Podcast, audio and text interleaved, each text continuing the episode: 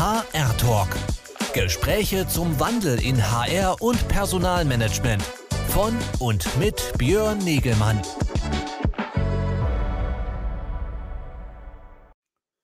Ja, hallo, ich darf euch alle ganz herzlich da draußen begrüßen hier zu einem weiteren HR-Talk am Freitagvormittag. Mein Name ist Björn Negemann von Congress Media und äh, ich unterhalte mich jede Woche Freitag hier um 11.30 Uhr mit interessanten Gästen aus der HR-Szene über den Wandel von HR und Personalmanagement. Das ist unser großes Thema hinter der Shift HR wo wir diese Woche ja auch erst unseren Schiff äh, HR äh, Innovation Summit äh, hatten, äh, äh, bei dem wir ja ganz viel diskutiert haben äh, rund um den Wandel zu mehr Employee Experience Orientierung in den Unternehmen als Element oder als Treiber für den den, äh, den Wandel im Unternehmen und in der HR-Funktion. Das waren wichtige Themen. Dabei haben wir auch immer wieder über Haltungsfragen diskutiert, über Einstellungsfragen, über Mindset-Themen. Das war auch ein großes, äh, wichtiges Thema. Äh, da brauchen wir natürlich für die Veränderung zu, äh, entlang der digitalen Transformation äh, ein neues Verständnis, was irgendwie nach vorne rausgeht, was digitaler ist, was offener ist, transparenter. Und das Ganze wird ja unter verschiedensten äh, äh, Konzeptbegriffen geführt. Äh, heute äh, äh, diskutieren wir das ein bisschen unter dem Konzeptbegriff des Digital Mindset. Ähm, das haben, hat das Team rund um Julian Knorr und die One-Stop Transformation untersucht und haben dazu einiges publiziert. Und ähm, darüber sprechen wir und als Gast darf ich demnach halt auch den Julian Knorr bei mir begrüßen. Er ist äh, Gründer und CEO der One-Stop Transformation AG aus Nürnberg. Äh, und äh, mit ihm spreche ich jetzt gleich über das Thema nach dem kurzen Einspieler.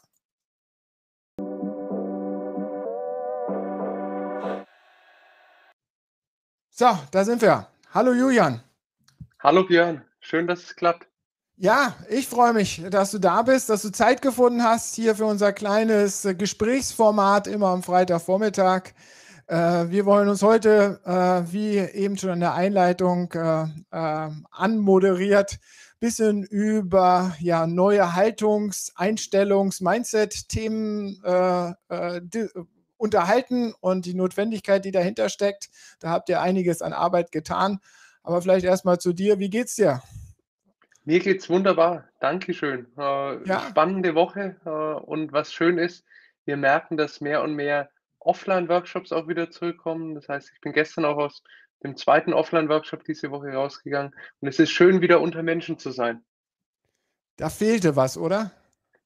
Absolut. Also bei äh, all der Digitalisierung und auch bei dem Thema digitales Mindset ist der persönliche Austausch einfach nicht zu vernachlässigen. Und es gibt Themen, die funktionieren im Offline-Raum besser, als wenn man das im Online-Raum macht.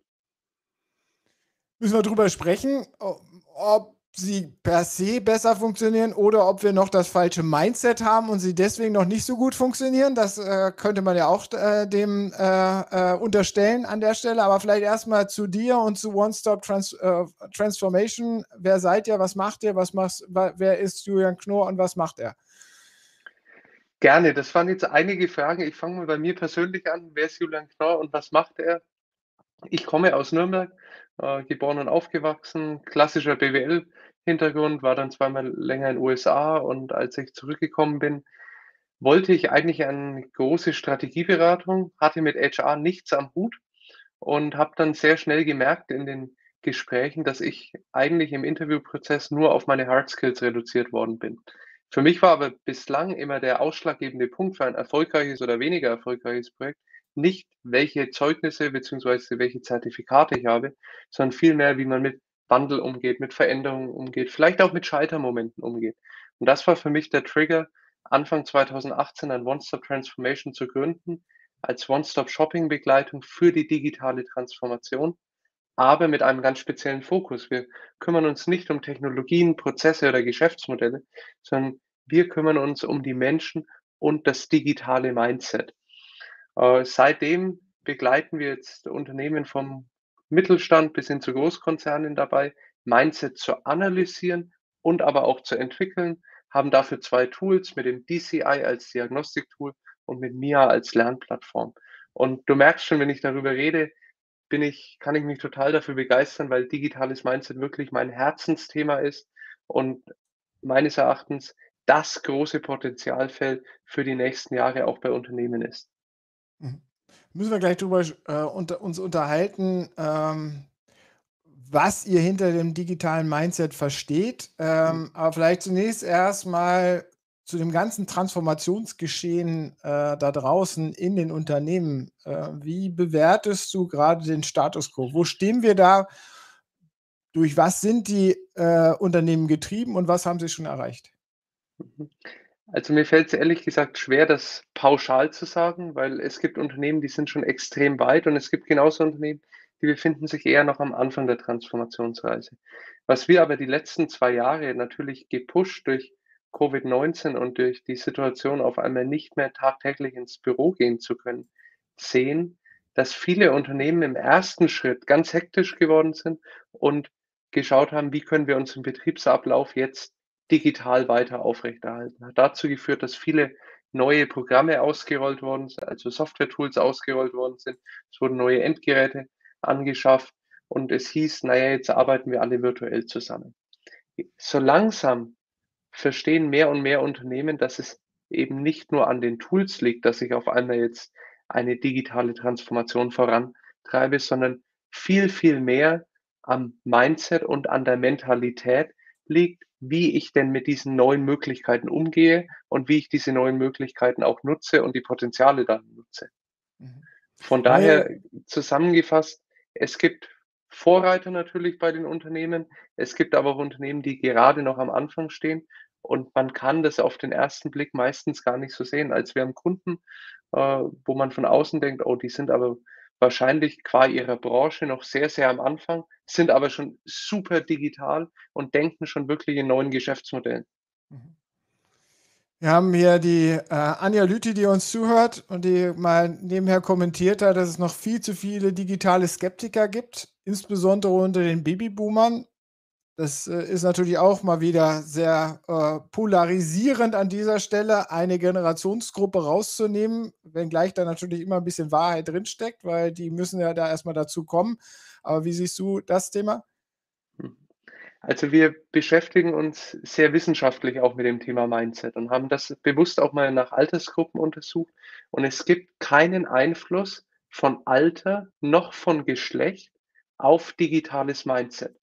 Und dazu ist noch wichtig zu sagen, wir analysieren beim digitalen Mindset ja auch nicht, bist du ein Skeptiker oder bist du jemand, der es total cool findet, sondern wir möchten nur schauen, wie ist denn das digitale Mindset und das äh, ist eben, da geht es um Persönlichkeitseigenschaften, die aus sechs verschiedenen Dimensionen äh, bestehen und es gibt per se kein richtiges oder falsches digitales Mindset. Jeder hat eins. Es kommt dann auf die Passung des Mindsets mit der Position an und mit der Organisation natürlich. Da müssen wir jetzt einsteigen in eure Definition von äh, mhm. digitalem Mindset, bevor wir jetzt uns hier verrennen, halt auch, wie es da draußen wahrgenommen wird mhm. bei den äh, Zuhörenden.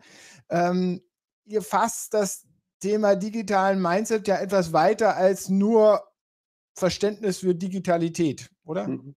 Richtig. Also bei uns geht es nicht darum, wie ich mit digitalen Tools umgehen kann oder welche Software-Sprachen ich kann, sondern es geht um den Umgang mit Transformation, getrieben eben durch sechs verschiedene Persönlichkeitsdimensionen, die hierfür erfolgskritisch sind. Und diese Persönlichkeitsdimensionen sind zum Beispiel Offenheit und Agilität, Kundenzentriertheit, Proaktivität oder aber auch ein offener Umgang mit Scheitern.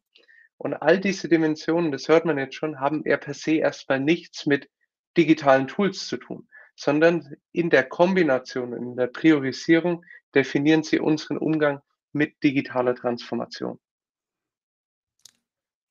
Und das erklärt auch so ein bisschen, dass es keinen Skeptiker gibt, sondern einfach mhm. nur jemand, der auf unterschiedlichen Reifegraden sind. So seht ihr das. Das ist richtig. Richtig, genau. Und am Ende des Tages brauche ich auch nicht das gleiche digitale Mindset in allen unterschiedlichen Positionen im Unternehmen. Äh, ich mache ein Gedankenexperiment. Im Controlling brauche ich jemanden, der vielleicht weniger kreativ ist, das heißt eher prozesstreu ist, als wenn ich in die Designabteilung schaue.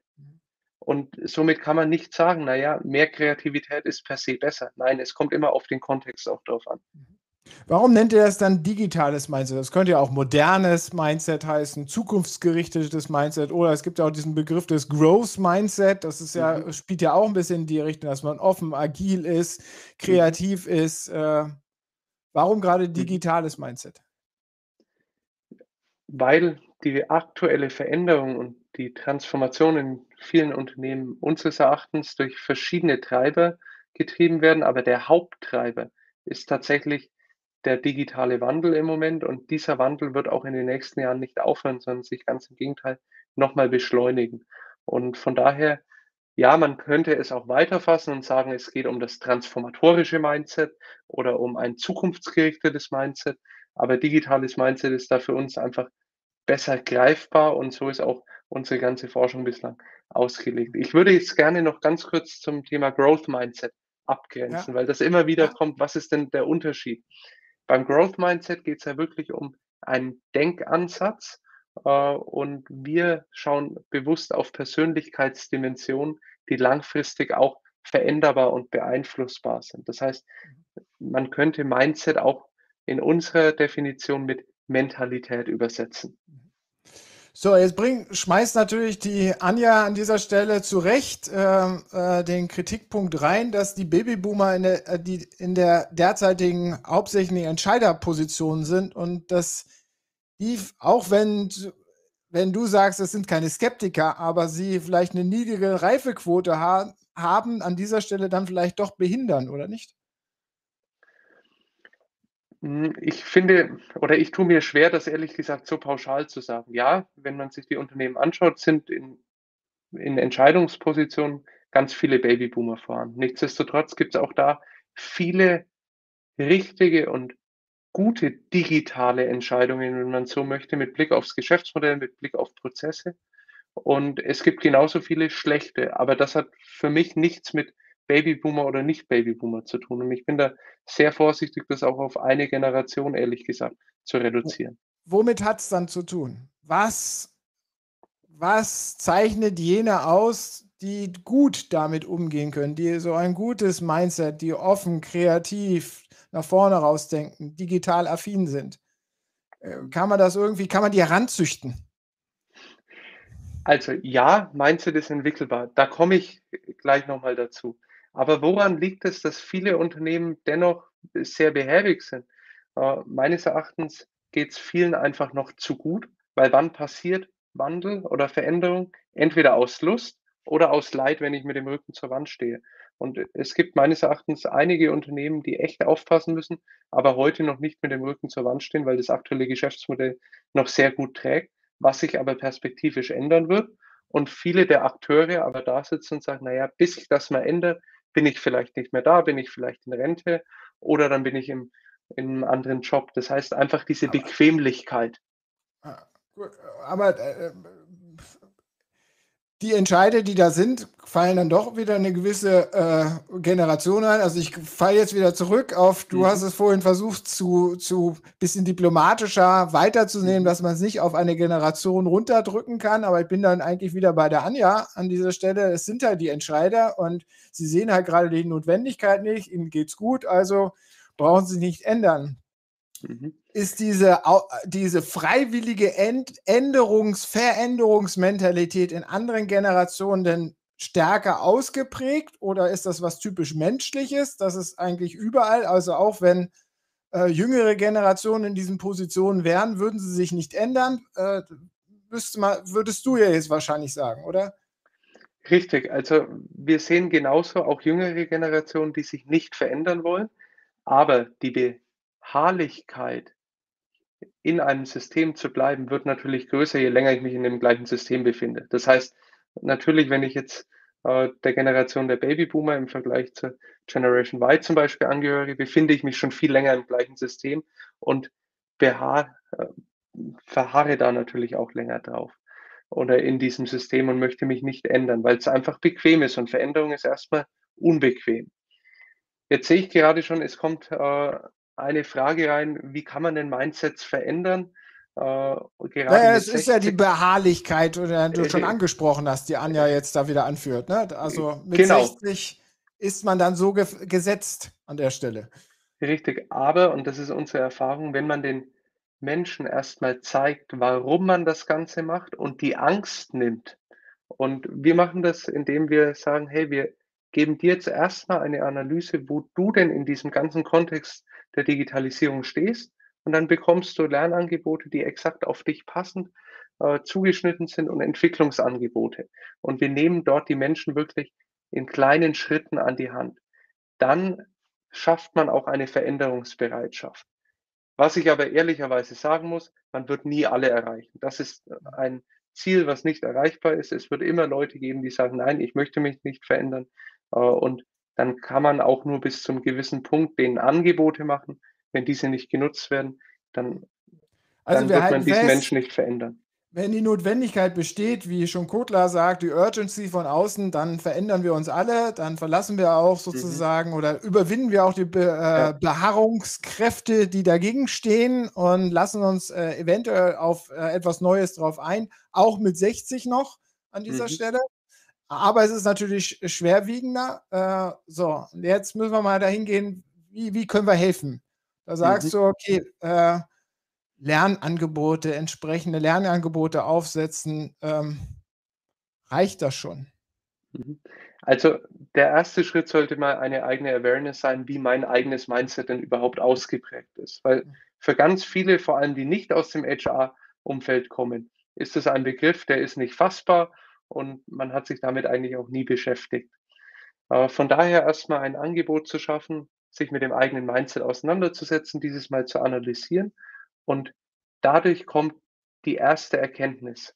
Oh, hätte ich mich so vielleicht gar nicht eingeschätzt. Oder ja, so habe ich mich eingeschätzt und dann geht ein Denkprozess äh, los. Dann kann ich mich über, mein eigene, über meine eigene Mindset-Analyse mit Kolleginnen und Kollegen austauschen, was dann den nächsten Schritt äh, mit sich bringt, nämlich dem Austausch im Unternehmen.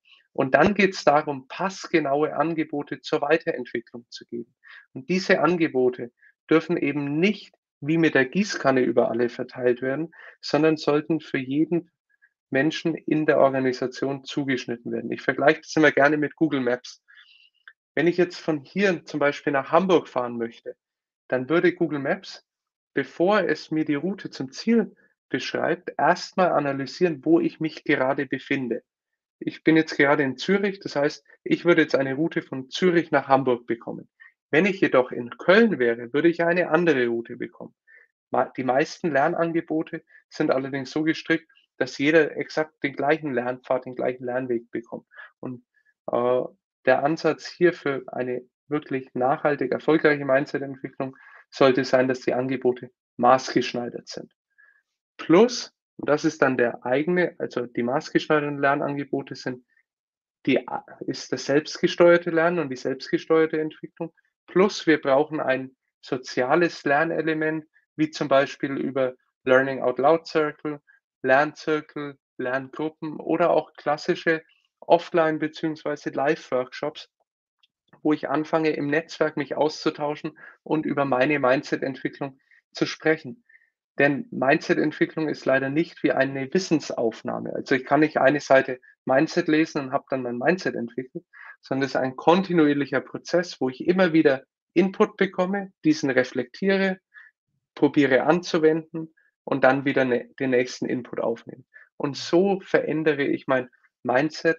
Das heißt, es gibt leider nicht den Eintages-Mindset-Workshop, sondern wir müssen mit Microlearnings, mit Online- und Offline-Angeboten und mit einzel selbstgesteuerten Lernangeboten als auch mit Lernen im Netzwerk unterstützen.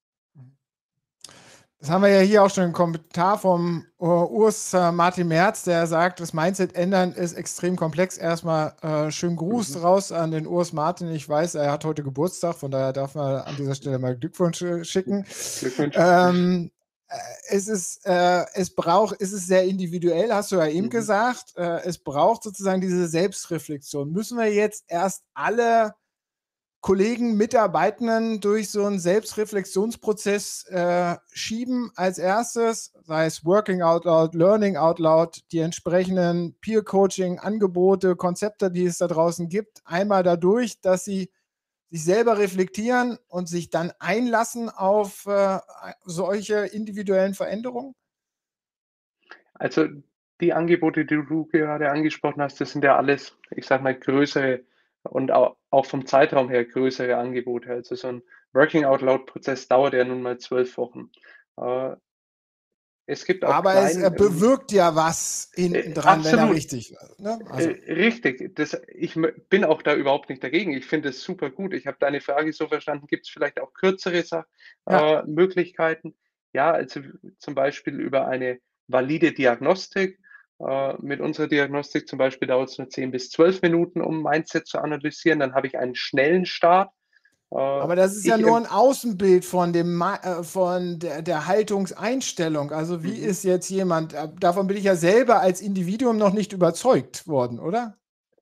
Durch Nein, damit habe ich, damit habe ich nur eine Analyse, die erstmal auch genau. objektiv ist. Und dann obliegt es mir, wie ich damit weitermache. Und ich muss für mich einfach erkennen, warum ich mich damit beschäftigen sollte. Wenn diese Erkenntnis nicht da ist, dann werde ich auch keine Mindset-Entwicklung anstoßen können. Also wir brauchen diesen Selbstreflexionsschritt, äh, ja. weil wir natürlich irgendwo gefestigt sind. Wir haben unser Selbstbild, also unser Bild von uns, wie wir ticken, wie wir wollen, äh, wie wir äh, das Leben sozusagen bisher gelernt haben. Und das müssen wir jetzt ja irgendwie auch ein bisschen in Frage stellen an dieser Stelle, oder nicht? Richtig. Und dafür brauche ich diesen Moment des Innehaltens und wirklich der Status Quo-Analyse. Ist dafür ausreichend Zeit gegeben, draußen in den Organisationen, in dem typischen äh, Berufsalltag etc.? Ja, es wäre ausreichend Zeit gegeben, wenn man dem die richtige Priorität einräumen würde, äh, nämlich dies auch verdient. Äh, es gibt viele, viele Unternehmen und tolle Unternehmen, die mittlerweile ihren Mitarbeiterinnen und Mitarbeitern wirklich auch die Zeit einräumen und sagen, ja, das ist es uns wert. Allerdings stoßen wir immer wieder in Projekten auch auf Aussagen wie, ich habe keine Zeit oder das kostet doch nur Geld, wenn meine Mitarbeiter äh, jetzt damit lernen oder sich damit beschäftigen, weil das könnten sie ja auch produktiv irgendwie bei den Kunden abrechnen oder äh, wirklich Arbeit erledigen. Nur die ja. Frage ist, wie lange geht das denn gut, wenn ich mich nicht entwickle, wenn ich mir nicht die Zeit nehme. Aber da sind wir ja wieder bei den äh, äh, Vorstellungen oder Einstellungen oder äh, Weltbilden, Selbstbild und Weltbilden von etwas, wie es da draußen ist, wo wir eine, äh, eine gewisse Vorstellung, äh, Vorstellung davon haben, wie Menschen ticken, wie Organisationen ticken. Und je länger ich in einem System drin bin und es gelernt habe, dann hat sich dieses Bildnis verhärtet und äh, wir wieder, kommen wir wieder zurück zu dem Kritikpunkt oder dem Einwurf dann von der Anja vorhin die ganze Zeit, dass da natürlich ältere äh, Manager dann ein größeres Problem haben, das halt auch zuzulassen und sich einzulassen, dass ihre Mitarbeiter diesen Weg gehen, wo sie dann ja natürlich halt auch hier äh, vorhin ja schon wieder ein, äh, auch noch zusätzlich eingefroren hat, allein dieses Homeoffice, Remote Office, äh, mhm. das wird ja nicht zugelassen, weil die, äh, ein Teil der äh, etwas fester gefestigten Mindsets, die es da draußen besteht, um es mal nicht auf eine Generation zu, mhm. runterzubrechen, irgendwo verharrt in einem Bild, äh, was sie nicht loslassen wollen, oder? Absolut. Also, dass es leicht ist, äh, das habe ich nicht gesagt und das ist es auch nicht. Äh, und dass das ein Prozess ist, der auch nicht von heute auf morgen geht, ich glaube, das ist auch klar. Aber es ist die einzige Möglichkeit, um wirklich Mindset zu verändern. Und man wird Leute haben, die nicht mitziehen. Man wird aber genauso tolle Vorreiter haben, die nach vorne gehen und die müssen dann einfach aktiv kommunizieren. Und ich glaube, der letzte Einwurf zeigt nochmal sehr schön, dass es alle im Unternehmen betrifft, dass es nicht nur die Mitarbeiterinnen und Mitarbeiter oder die Führungskräfte betrifft, sondern es betrifft alle. Und wir empfehlen am Anfang immer so eine Allianz der Willigen erstmal zu schmieden. Also all diejenigen, die wirklich Lust auf so eine Veränderung haben, ja, die starten dann mit ihrer Mindset-Entwicklung. Und die tragen die Mindset-Entwicklung dann auch ins Unternehmen, meistens bottom-up mit rein. Gleichzeitig brauchen sie aber den Schutz zumindest des Top-Managements, dass die Zeit dafür da ist, egal was das Mittelmanagement sagt. So, jetzt haben wir aber äh, Top-Management, Mittelmanagement und die Mitarbeitenden. Wir haben immer wieder, dass natürlich Button-up sich diese Learning out loud, Working out loud Initiativen selbst organisiert, äh, äh, jenseits von irgendwelchen ähm, Programmen äh, rumsprechen, äh, sozusagen wie die graue IT auf einmal im Unternehmen da sind und sich vielleicht ein bisschen entwickeln, weil da einige Leute das erstmal privat mitgemacht haben und sich da ganz neu gefunden haben. Das spricht sich dann rum. So, da entwickelt sich was. Wir haben vielleicht auch das Top-Management, das die Notwendigkeit sieht, dass das Unternehmen sich anpassen muss, dass man ein anderes Mindset braucht, also äh, im um im Kompetenzwettbewerb zu bestehen. Aber wir haben dazwischen halt diese schön, immer wieder schön herausgearbeitete Lebensschicht, die natürlich irgendwie festhält. Müsste man nicht eigentlich mit diesem Programm erstmal bei der Lebensschicht anfangen, äh, weil das, äh, weil sie sozusagen die größten, äh, das größte Zünglein an der Waage sind, dass das jetzt funktioniert oder nicht funktioniert? Ich glaube, dass sie ein ganz großes Zünglein sind. Ich würde aber trotzdem dort nicht beginnen, weil sonst versickert die versickern solche Initiativen sehr schnell, wenn sie nicht wirklich gelebt werden. Von daher, ich finde Graswurzelbewegungen super gut. Nichtsdestotrotz braucht es aus unserer Erfahrung heraus, funktioniert nur bottom-up, gerade bei Mindset-Entwicklung, nur bis zum gewissen Grad. Um dann wirklich das gesamte, eine gesamte Organisation dort mitzunehmen, braucht man auch das Commitment und auch das Backing wirklich vom Top-Management. Und so hätte man dann ja auch äh, ich sage mal, einen Approach von zwei Seiten, äh, um auf diese von dir angesprochene Lehmschicht zu treffen. Mhm. Und das reicht aus, dass die sich auch bewegen? Nicht von heute auf morgen, äh, sondern ich habe letztens einen schönen Spruch gehört, konstante Überkommunikation. Äh, und das ist natürlich dann die Aufgabe derjenigen, die wirklich Lust auf Veränderung haben, gerade die bottom-up kommen und immer wieder kommunizieren und sagen, hey, hier gibt es eine Veränderung äh, und hier gibt es tolle Angebote und vor allem auch auf dem informellen Weg darüber sprechen. Mhm. Der Urs wirft noch ein, dass wir natürlich auch ein anderes Verständnis von den Menschen an sich haben sollten, ne, dass wir weniger sozusagen auf den Menschen als Ressourcen, als auf Kompetenz und eigentlich auch der, äh, das haben wir, äh, weil er war gestern auch dabei in den letzten zwei Tagen beim HR Innovation Summit, äh, wo wir darüber gesprochen haben, dass der Mensch ja nicht nur das Objekt ist der Veränderung, sondern auch das Subjekt ist, mhm. äh, der Veränderung mittreibt. Also äh, das einzelne Individuum, egal ob Top-Management, Mittelmanagement oder Mitarbeiter, ist immer sowohl äh, Empfänger einer, eines Veränderungsprogramms als auch Akteur eines Veränderungsprogrammes und dass wir da natürlich auch ein anderes Verständnis entwickeln müssen, oder nicht? Ja, von daher finde ich, sollte der Mitarbeiter auch nicht nur als Objekt gesehen werden, sondern als Subjekt, der diese Veränderung aktiv auch mitgestalten kann, indem er auch die Entwicklungsangebote für die Organisation mit, mitgestaltet. Und gerade so Lernzirkel bieten dafür irre Möglichkeiten. Stellt euch vor, ich habe mal in meinem persönlichen Lernpfad habe ich ein tolles neues Tool, eine tolle neue Methode kennengelernt oder einen guten Gedankenimpuls. Wenn ich diesen dann im Lernzirkel mit einbringe und sage, hey, ich habe mir Gedanken gemacht, was das für unsere Organisation bedeutet. So werde ich nicht nur als Mitarbeiter ein, als Objekt wahrgenommen von der Organisation, sondern als Subjekt, der eine Veränderung dann wirklich auch initiiert. Und von daher, ja, ich finde, dass das gut zusammenspielen kann. Nichtsdestotrotz, ich gebe dort der Aussage recht, dass das heute in vielen Organisationen leider noch nicht von den Rahmenbedingungen gegeben ist. Also dein, dein ganz klarer, äh, deine Empfehlung ist, ähm, Veränderung erwirken über äh, spannende Lernangebote, weil Lernen verändert. Lernen verändert, aber die Wirksamkeit der Lernangebote ist nur gegeben, wenn man es auch ausprobieren kann und den Transfer wirklich äh, dann auch hat. Weil nur so verankert sich etwas äh, in, meinem, in meinem Daily Business und in meinem täglichen Tun und nur so kann ich auch verstehen und lernen, ob das, was ich als neue Impulse bekommen habe, überhaupt bei mir funktioniert oder eben nicht. Was heißt das für das Lernangebot ganz konkret? Wie muss es ausgestaltet sein? Inhaltlich und formattechnisch? Also formattechnisch, äh, ich beginne mal damit, sollte ein, das Lernangebot unterschiedliche Formate abdecken, nicht nur zum Beispiel Video oder nur Audio oder nur Texte, sondern es sollte eine Mischung sein. Es sollte online wie auch offline sein. Das heißt, es sollte für mich persönlich sein, als auch im Netzwerk mit äh, anderen Kolleginnen und Kollegen stattfinden.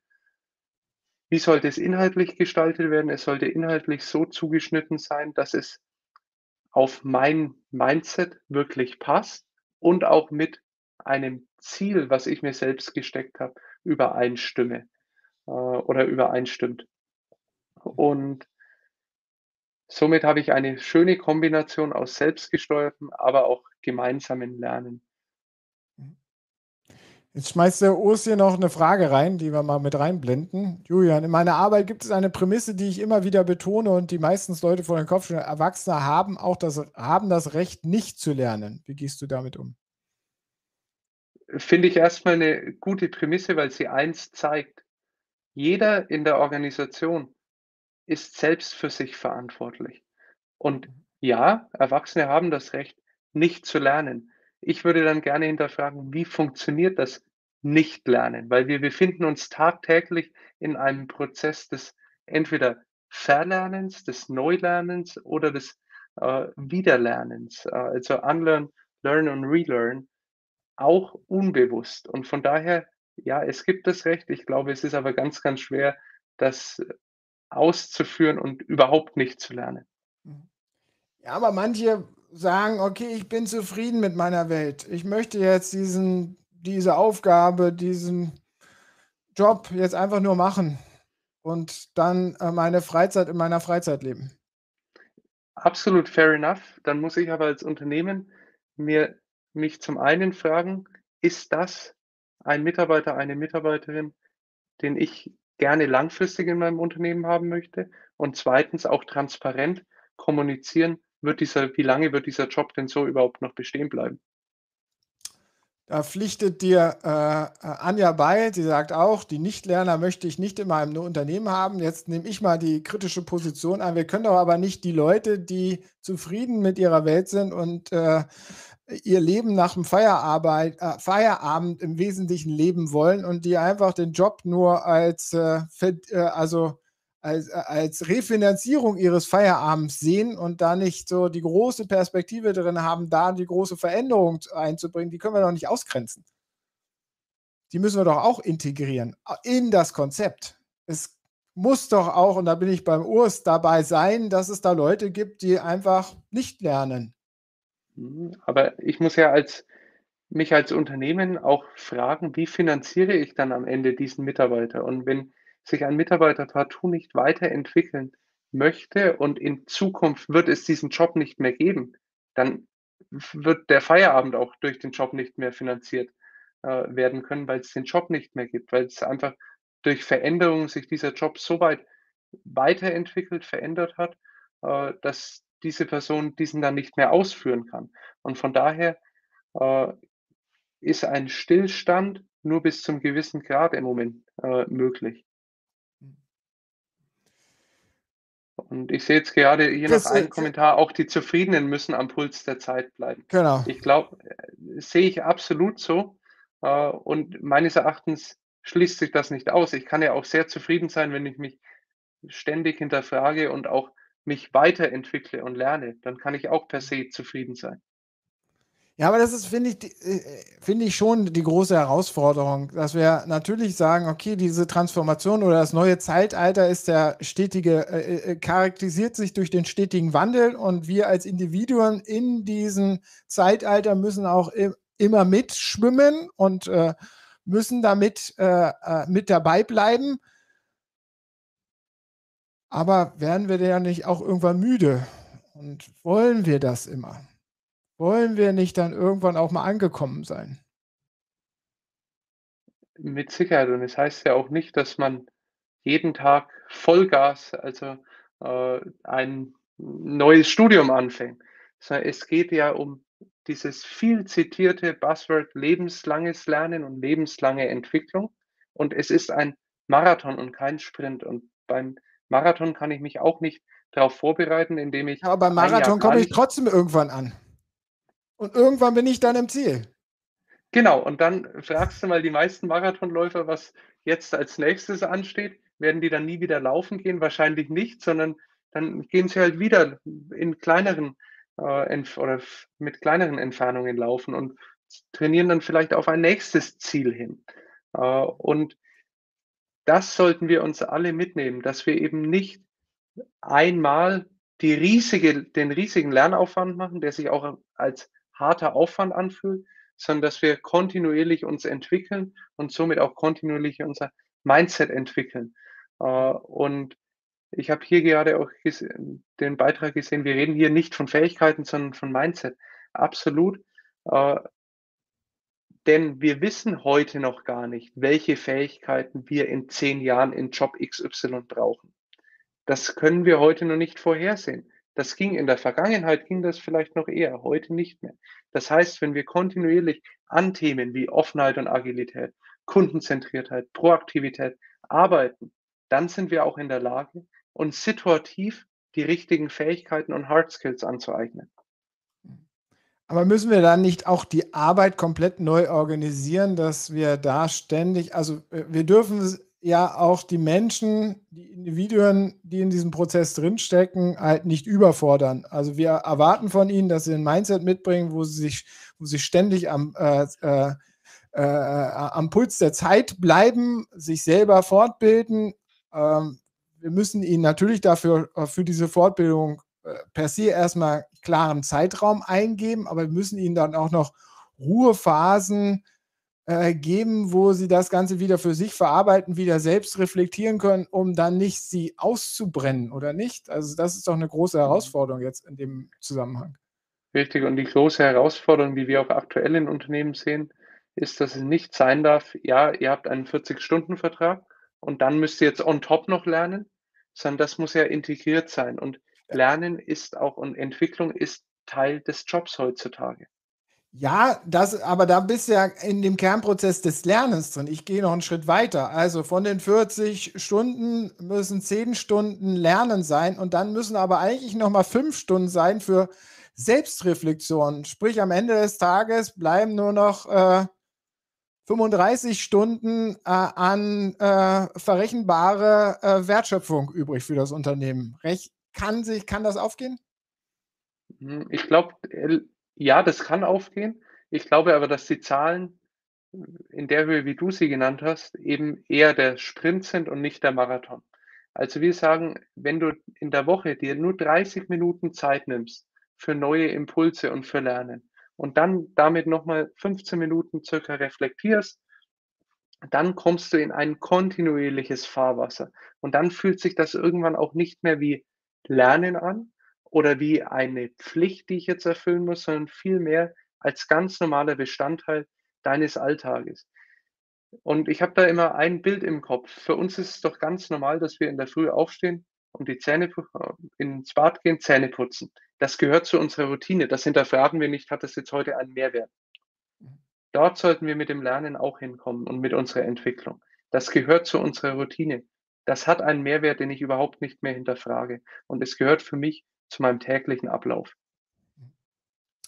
Da sind wir jetzt aber jetzt, um wieder äh, nochmal den Kritikpunkt von der Anja reinzubringen, wir, da müssen wir ganz klar sozusagen an einigen Entscheidungspositionen erstmal aufbrechen und sagen, okay, da müssen wir Freiräume schaffen, damit diese Routinen gelernt werden. Ja, unterschreibe ich zu 100 Prozent, so da sind wir heute noch nicht. Und dafür braucht es ganz viel Überzeugungskraft noch. Überzeugungskraft, Role Models und dann aber auch positive Erfolgsgeschichten, die dort rauspurzeln. Also wir haben bei einem Kunden zum Beispiel äh, wirklich Leute aus unterschiedlichsten Bereichen, von der internen Revision über Marketing bis hin zu Sales in den gleichen Lernzirkeln gehabt und hatten ganz große Skeptiker und Kritiker drin die nach einem Jahr jetzt in dem Lernzirkel und in ihrem selbstgesteuerten Lernrhythmus sagen, ehrlich gesagt, ich kann mir einen Alltag ohne die App, ohne die Lern-App heute gar nicht mehr vorstellen, weil wenn ich im Zug sitze, natürlich hole ich die mal intuitiv, raus, weil ich Lust habe, mich weiterzuentwickeln. Mhm. Aber da ist eine Lern-App eingeführt, die mich ja immer wieder zu einer Routine anleitet. Braucht es das? Also braucht es diese besondere Anleitung, diese Hilfsmittel, die uns immer wieder einfängt und äh, reinholt in das Lernen? Damit es routiniert wird, ein routiniertes Verhalten? In der idealen Welt natürlich nicht. In der echten Welt sage ich ja, sonst hat man diesen Fitnessstudio-Effekt. Ich gehe am 1. Januar motiviert ins Fitnessstudio und Mitte Januar habe ich die Mitgliedschaft so gut wie es geht vergessen. Äh, sondern ich naja, wenn sie teuer genug ist und weh genug im, äh, äh, äh, im Geldbeutel äh, weh genug tut, dann vielleicht nicht. Hm, das glaube ich ehrlich gesagt schon, dass dann irgendwann der innere Schweinehund doch zu groß ist, um den zu überwinden. Und das soll es eben nicht sein, sondern es sollen ja ganz kleine Angebote sein, die ich immer wieder nutzen kann und somit meine Routine aufbaue. Und irgendwann ist es für mich so natürlich normal, dass ich auch nicht mehr die Erinnerungen von irgendeinem Device brauche. Da müssen wir aber dann auch die Erwartungshaltung natürlich bezüglich des Veränderungsprozesses ganz klar eingrenzen, dass da nicht zu hohe Erwartungen gestellt werden, dass zu schnell Veränderungen auftauchen, oder? Richtig. Also, äh, um überhaupt messbar Mindset-Veränderungen sichtbar zu machen, mindestens ein Jahr. Das ist aber schon schnell, finde ich. Da kann man die ersten messbaren Veränderungen zeigen, aber aus unserer Erfahrung heraus. Vorher ist es viel zu kurz, äh, und natürlich größere Veränderungen kommen dann erst langfristiger. Und das ist auch ehrlich gesagt eine große Herausforderung, weil viele und jetzt sind wir wieder beim Management, äh, viele Entscheider sagen: „Na ja, wenn das so lange dauert, was habe was ist denn mein Return on Invest jetzt im nächsten Jahr in meinem Business Case?“ Wenn der nicht äh, gegeben ist, dann geht es vielleicht gar nicht Sie an. kommen ja, Sie kommen ja, äh, wie du vorhin gesagt hast, oftmals erst an, wenn es richtig notwendig ist zu mhm. verändern. Und dann brauchen Sie schnelle Veränderung. Und dann sagst du ihnen, ja, das machen wir jetzt mal, aber erst in einem Jahr haben wir das entsprechende Mindset und dann könnt ihr damit rechnen, dass sich hinten dran auch in den Prozessen und in der Wertschöpfung noch Veränderung auftut. Das ist ja schon ganz schön eine Argumentation, die man erstmal schlucken muss. Richtig, die Frage ist, was ist äh, welche andere Möglichkeit gibt es? Äh, wenn wir über Transformationsprozesse bei Personen reden, dann ist das eben nicht von jetzt auf gleich möglich. Äh, ich meine, ich hatte auch schon mal einen Hardliner als Gesprächspartner, der hat gesagt: „Okay, ist mir alles egal, dann schmeiße ich alle mein gesamtes Sales-Team raus und hire einfach neue Sales-Mitarbeiter.“ Ob das jetzt die richtige Lösung ist, mit dem äh, entsprechenden, stark, mit dem entsprechenden äh, zukunftsweisenden Mindset. Genau, das mag ich mal stark zu be bezweifeln. Ja. Insbesondere vor dem Hintergrund, letzte Woche äh, hatte ich ja äh, hier auch die, ähm, das Gespräch zum Arbeitsmarkt und zum Wettbewerb. Da ist ja letztendlich gar keine Chance. Richtig. Julian, wir sind schon wieder am Ende. Die Zeit verfliegt hier immer. Ähm, spannendes Ding, äh, was ihr da macht. Sollte man mal draufschauen. Wo, wo findet man da mehr Informationen? Also bei unter onestoptransformation.com äh, oder ihr könnt gerne auch direkt an mich schreiben per LinkedIn. Da findet ihr mich gut. Wir haben gelernt, dass äh, so wie ihr Digital Mindset versteht, steckt da mehr dahinter als nur äh, digitale Kompetenzen oder ein, eine Offenheit für digitale Digitalisierung, äh, sondern da steckt äh, ein modernes Bewusstsein äh, für ein fortwährendes Lernen, etwas vorantreiben, Offenheit, Kreativität äh, entsprechend dahinter. Das ist ganz wichtig, äh, dass wir diese Kompetenzen oder dieses, dieses Verständnis natürlich in den, Kompet in den Köpfen etablieren. Daran arbeiten äh, oder knabbern viele Unternehmen derzeit und Organisationen. zentrales Thema, deswegen ist es so wichtig. Vielen Dank für das tolle Gespräch. Vielen Dank auch euch da draußen, die ihr dabei wart ähm, und uns heute hier zugehört habt und mitdiskutiert habt aktuell äh, sehr schön, hat schön geklappt. Nächste Woche geht es weiter mit einem weiteren Talk ähm, um 11.30 Uhr am Freitagvormittag. Sehen wir uns wieder. Äh, wir verabschieden uns aus dem Stream. Julian, du bleibst noch kurz da, aber wir sind jetzt raus. Danke, bis nächste Woche. Tschüss. Ciao.